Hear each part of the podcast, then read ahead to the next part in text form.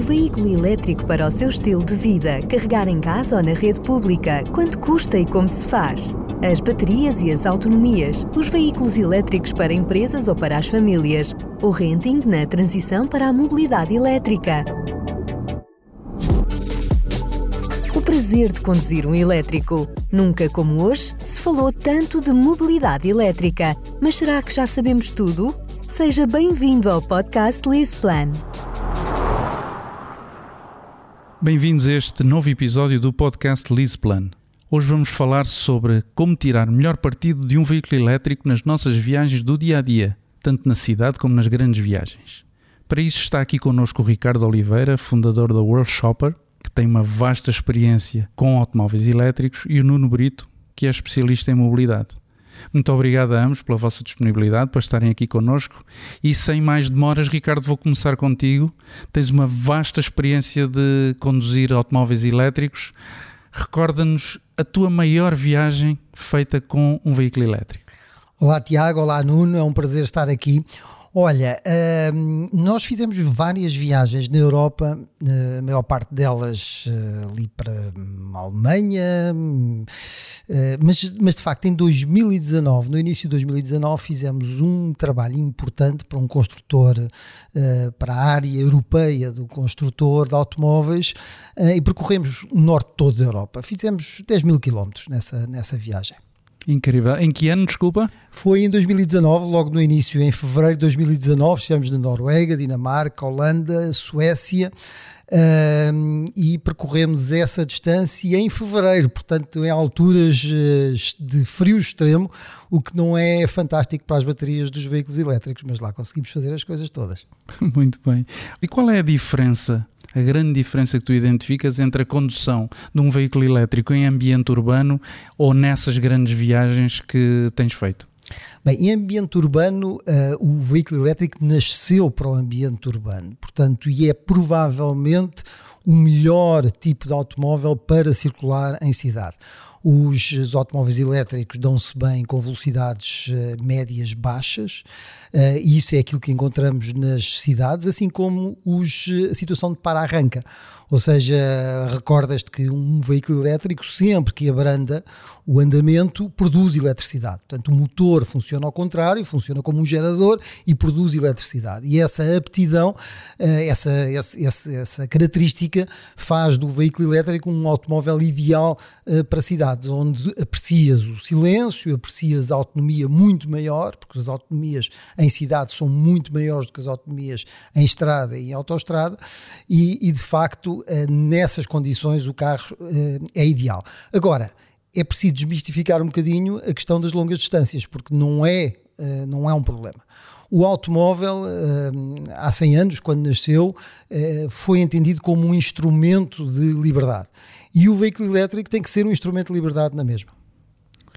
Oh Nuno, pensando aqui nas vantagens da condução dos veículos elétricos, tanto neste ambiente urbano como em viagens fora das cidades. Para ti, quais são as vantagens num e noutro caso? Olá, Tiago. Olá, Ricardo. Uh, é um prazer estar aqui convosco. Uh, pronto, estavas a falar em termos das vantagens. Acho que o Ricardo já focou muito de, muitas delas, uh, mas claramente a grande vantagem de andarmos em ambiente urbano com um veículo 100% elétrico é que conseguimos baixos consumos na, na, na, condução desse veículo, se compararmos com os veículos uh, a combustão. Uh, o Ricardo referiu aqui a questão do para-arranca, em que num carro a combustão estamos sempre a consumir combustível, enquanto num elétrico uh, ainda estamos a recuperar também bastante da energia que, que, pronto, quando estamos a travar, recuperar alguma da energia. Depois, a questão da potência dos veículos elétricos, que também é muito importante não só na cidade, mas também uh, nas viagens mais longas, como estavas a falar. Se quisermos efetuar uma ultrapassagem mais rápida, um veículo elétrico tem uma, uma resposta muito, muito maior do que um veículo, do que um veículo a combustão e que, pronto, torna a tua viagem uh, mais segura também nesse, nesse aspecto. Eu queria só dizer que o tema do impacto ambiental é muito significativo eh, e nas cidades nós temos uma questão que, é, que são as emissões locais. Uh, ou seja, independentemente do uh, sítio onde a energia é produzida. Nas cidades é sempre benéfico ter um veículo elétrico porque diminui localmente as emissões numa zona onde existe uma grande concentração de veículos. Portanto, esse, esse ponto parece-me que é fundamental nas, nas, na circulação em cidades. E vamos ter eh, cada vez mais legislação nesse sentido, não é, Ricardo? As zonas de emissões zero, que em várias cidades europeias já é, já é uma realidade, e essas medidas irão apertar por parte das autarquias no futuro, claramente. Claro, uh, uh, o, o, tema aqui que me parece também relevante é que muitas vezes se fala da, da importância dos veículos elétricos utilizarem energias renováveis, isso é de facto a forma ideal e onde se tem menos impacto ambiental. No entanto, nas cidades, mesmo que a fonte de energia não seja renovável, o tema das emissões locais é absolutamente crítico uh, nas zonas onde se concentram mais veículos. Nuno, supondo que eu nunca usei um automóvel elétrico, ajuda-me a perceber e pensando que eu, enfim, daqui a um mês vou começar a andar num automóvel elétrico, ajuda-me a perceber na condução na cidade quais são as dicas que tu me dás e para conduzir fora da cidade, que conselhos é que tu me darias para desfrutar ao máximo dessa experiência de usar um carro elétrico? A questão da utilização de um, de um veículo elétrico, a primeira que salta logo à vista é a questão da, da autonomia. Portanto, nós teremos, e aqui se calhar umas dicas mais nesse sentido, de nós otimizarmos a, a autonomia do nosso, do nosso veículo okay. elétrico. O primeiro é o pé direito, portanto, quanto mais, mais velocidade tivermos, mais vamos consumir num, num, num, veículo, num veículo elétrico. Portanto, é importante cumprirmos os, as velocidades que estão determinadas por lei. Uh, depois, a temperatura. Uh, o Ricardo já focou aqui logo na primeira questão, a questão das temperaturas baixas. Portanto, não é só as temperaturas baixas, pronto, que são, não são benéficas para, para, para a bateria, portanto, elas perdem alguma da sua capacidade, mas também, uh, se pensarmos no, no verão, em que chegamos ao nosso carro e ele está completamente uh, muito quente, teremos que ligar o ar-condicionado, esse ar-condicionado também vai, uh, vamos consumir mais em andamento. Os veículos elétricos, e quase todos os veículos elétricos já trazem esta pré-programação, poderemos programar o nosso veículo elétrico para, enquanto ele está na tomada, a carregar, uh, arrefecermos o veículo para quando chegarmos já estar um ambiente mais propício à, à, à condução. Uh, depois, a condução agressiva, portanto, o tipo, a tipo de condução de cada, cada condutor, portanto, se ela for mais agressiva, iremos ter também uh, menos, menos uh, autonomia. Depois, um, uma questão importante, e isto, isto, não é uma dica só para os veículos elétricos, é para os veículos em, em geral, é o excesso de carga que às vezes temos dentro dos nossos veículos, portanto, se transportarmos mais peso, vamos consumir mais, portanto, no caso dos elétricos, teremos mais autonomia. As barras de jadilho, por exemplo, utilizamos, se calhar, as barras de jadilho só no verão, mas andamos com elas o ano inteiro dentro do carro, em cima do carro. Portanto, isso vai, vai, vai fazer com que a nossa autonomia também, também decresça. Portanto, e outras inúmeras dicas, nós uh, na Lisplan uh, lançámos uh, recentemente, no mês passado, um manual de, de, veículos elétricos para distribuir para os nossos clientes, mas que está disponível para, para o público em geral e que tem estas dicas não só da questão de, de aumentar a autonomia do seu veículo elétrico, mas também dicas de carregamento, uh, de, de, utilização normal de um, de, um, de um veículo elétrico. Ricardo, acrescentavas alguma coisa? Eu só queria acrescentar aqui um ponto que é o seguinte: uh, nós no Viver Elétrico vivemos com carros elétricos todos os dias e, e, uma das coisas que tentamos passar para o público é justamente essa experiência de viver todos os dias com carros elétricos. E uma, e uma questão curiosa relacionada com o consumo em cidade, já falámos aqui, já explicámos que o consumo em cidade dos veículos elétricos é melhor uh, do que nas autostradas, onde as velocidades médias são mais altas, uh, mas o que eu queria dizer era que relativamente à condução agressiva, aquele ponto que falaste da condução agressiva, os veículos elétricos não são tão sensíveis a essa agressividade da condução como um veículo a combustão. Na realidade, os consumos de um veículo elétrico funcionam ao contrário daquilo que funcionam os consumos de um veículo a combustão. Eh, e, e, e de facto não há muita sensibilidade. A pessoa pode ser muito agressiva. Há um aspecto que tu disseste, Nuno, que é claro, e esse sim tem uma grande influência, que é o aumento de velocidade.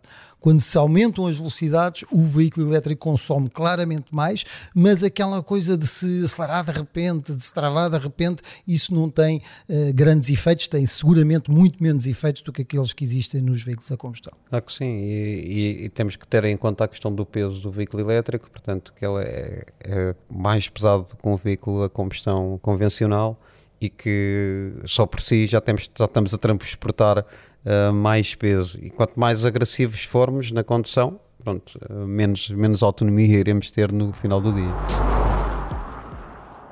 Ricardo, o tema da autonomia é sempre, enfim, um tema central e uma grande preocupação para quem tem um veículo elétrico e para quem imagina vir a ter um veículo elétrico.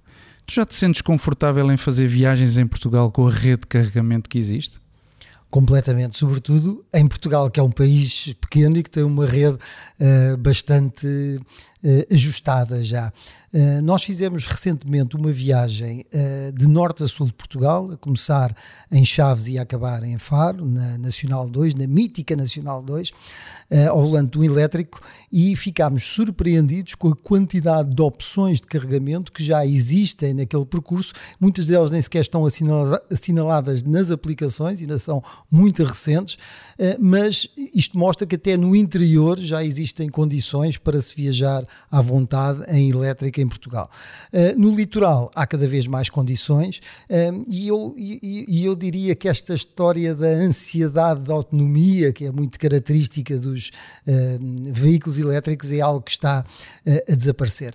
Se, pensarmos, Tiago, um veículo elétrico, se for carregado durante a noite, todos os dias de manhã eu tenho a minha autonomia máxima uh, do, para percorrer. Uh, imagina um carro que tenha 500 km de autonomia. Todos os dias eu tenho 500 km de autonomia. Isso não acontece num veículo a combustão. No veículo a combustão, tipicamente as pessoas vão gastando a gasolina e chega ali uma altura da semana ou do mês e vão pôr gasolina. No elétrico, como se carrega como, como um telemóvel, todos os dias de manhã tenho 100%, se carregar até 100%, tenho 100% da carga e autonomia máxima. Habituando-nos a ver 500 km de autonomia máxima, o que vai acontecer quando vivemos todos os dias com carros elétricos é que já nem ligamos à autonomia. Okay. E em viagens pela Europa, Ricardo, o que é que é importante ter em conta quando a viagem é para fora do país? Bom, eh, fora do país ou dentro do país, as, viagens de elétricos exigem um pouco mais de planificação. Eh, na realidade, há muito mais tomadas do que bombas de gasolina. É preciso não esquecer que há sempre alternativas, nem que seja no, nos bombeiros ou na polícia, há sempre alternativas para carregar um automóvel. Já carreguei um automóvel num cabeleireiro, portanto é possível carregar em todos os lados. Mas, mas, mas pronto, eh, utilizando os postos de carregamento habituais, que têm velocidades de carregamento que são aceitáveis, é importante planear, mas o planeamento faz-se com total descontração. É muito mais fácil viajar em elétrica em Portugal do que no estrangeiro, principalmente por uma razão. Por causa do roaming que existe entre os postos de carregamento em Portugal, que permite, eh, que, permite que com um mesmo cartão nós utilizemos carregadores dos diferentes fornecedores uh, de energia uh, e isso é uma vantagem enorme. Nós aqui, só para atravessarmos para a Espanha, quando atravessamos para a Espanha, já temos que ir munidos ou de aplicações ou de cartões dos diferentes operadores para poder carregar nos diferentes eh, pontos de carregamento. Mas basicamente respondendo à tua pergunta, e eu como me entusiasmo muito a falar destes temas escorrego, uh, diria que a planificação é a chave. E, e, Ricardo, como observador deste fenómeno da mobilidade elétrica e das tendências da mobilidade, na perspectiva do utilizador comum que nos está a ouvir, quais são as novidades que devemos ter em conta? Os preços de carregamento achas que vão baixar? O atual custo de aquisição de um veículo elétrico vai manter-se? O que é que te parece? Achas que vai ser cada vez mais fácil carregar um veículo elétrico? O que é que te parece? Eu diria que no momento atual eh, os preços dos carregamentos não deverão baixar, antes pelo contrário. Eh, é muito importante no caso dos eh, carregamentos nós termos estratégias de carregamentos, principalmente quando recorremos à via pública, aos carregamentos na via pública, de forma a não gastarmos dinheiro ou pouparmos o máximo possível. Uh, mas isto há de ser uma situação temporária. Repare que a eletricidade tem um limite em termos de custo, não é? Porque a eletricidade não pode custar tão caro que as pessoas depois nas suas próprias casas não consigam pagar eletricidade. Portanto, há muita gente que diz: ah, os veículos elétricos vão fazer com que a eletricidade vá subir. Não, eletricidade vai sempre manter-se a um nível que seja suportável pelas famílias em termos da utilização doméstica. Portanto, há ali um teto uh, sobre o qual, em relação ao qual não vai ser ultrapassado. Por outro lado, em relação ao preço dos automóveis, uh, aí a tendência será, será diferente. Uh, é, é, provável nos próximos anos, até 2025, que o preço das baterias uh, vá sendo, vá baixando. É evidente que estamos neste momento a ter uns impactos negativos em alguns custos de materiais, matérias-primas, mas, como sabe, as baterias de íon de lítio estão cada vez a ser mais utilizadas, portanto, há aqui uma componente de volume que vai naturalmente fazer baixar o preço das baterias e, consequentemente, dos automóveis. As baterias representam cerca de 30% do preço do automóvel, portanto, veja-se a importância da, da, evolução do preço da bateria no custo total destes, destes veículos. Nuno, eu fazia-te a mesma pergunta. Vocês, enquanto especialistas em mobilidade, em, têm uma equipa na Lisplan que acompanha todas as tendências da mobilidade, gostava de perceber também como é que tu olhas para estes fenómenos para os próximos anos de evolução da mobilidade elétrica. Só, só pegando aqui no que o Ricardo disse em relação ao carregamento e planearmos o carregamento, é muito importante para, para o condutor ou quem vai estar a pretender adquirir um veículo elétrico saber um, um pouco destas dicas. Por exemplo, nós no carregamento rápido, o que aconselhamos é uh, não ultrapassar os 80% da, da carga. E porquê? Porque nós dos 80% aos 100% vamos demorar quase o mesmo tempo que demoramos quase dos, dos 20 aos 80. Portanto, vamos estar um tempo no posto que não estamos a usufruir. Mais vale fazermos duas paragens, que estamos muito menos tempo a carregar e também vamos ter custos bastante inferiores. É como deixarmos e, e ouviu-se algumas notícias que o preço do carregamento público era, era excessivamente caro uh, porque uh, não, não, não houve uma utilização correta. Portanto, se nós tivermos, e o Ricardo tem aqui mais experiência que eu, que já conduz, eu só conduzo um, um tipo de veículo, ele conduz vários tipos de veículos, uh, as velocidades de carregamento de cada um são completamente diferentes. Portanto, é, são, são conceitos que um novo utilizador de veículo elétrico tem que ter. Uh, qual é que é as capacidades que o carro dele tem e qual é a capacidade de carrega que tem. Portanto, eu se tiver um carro que carrega só o máximo de 50 kWh, se eu tiver a pôr num posto que carrega-me a 130 kWh, eu não estou a usufruir daquele posto. Portanto, estou a pagar uma tarifa mais cara e não estou, e não estou a usufruí-la. Acho que é estas pequenas dicas em relação ao carregamento público que cada vez uh, há mais conhecimento por parte dos, uh, dos condutores e, e, de quem quer uh, utilizar um veículo elétrico. Quanto aos, quanto aos custos, Uh, claramente uh, o preço do veículo elétrico irá decrescer. Uh, atualmente a maioria das baterias são feitas em lítio e a, expectativa é que o, preço do lítio continue, continue a cair, mas estão em voga já outro tipo de, de, de metais para, para construir as baterias e que, portanto, é, existe aqui um, uma tendência claramente do preço do veículo. Quanto ao preço de energia, concordo com, com o Ricardo, não, não vejo aqui grandes tendências para, para, para decréscimo, mas o que nós, em termos, eh, e, e eu como, como consultor na, na, na Lisplana, quando estamos a falar sobre estes assuntos com os nossos clientes, é que uh, optem sempre por, por carregamento ou em casa ou na empresa se querem retirar verdadeiras poupanças da utilização de um veículo, de um veículo elétrico.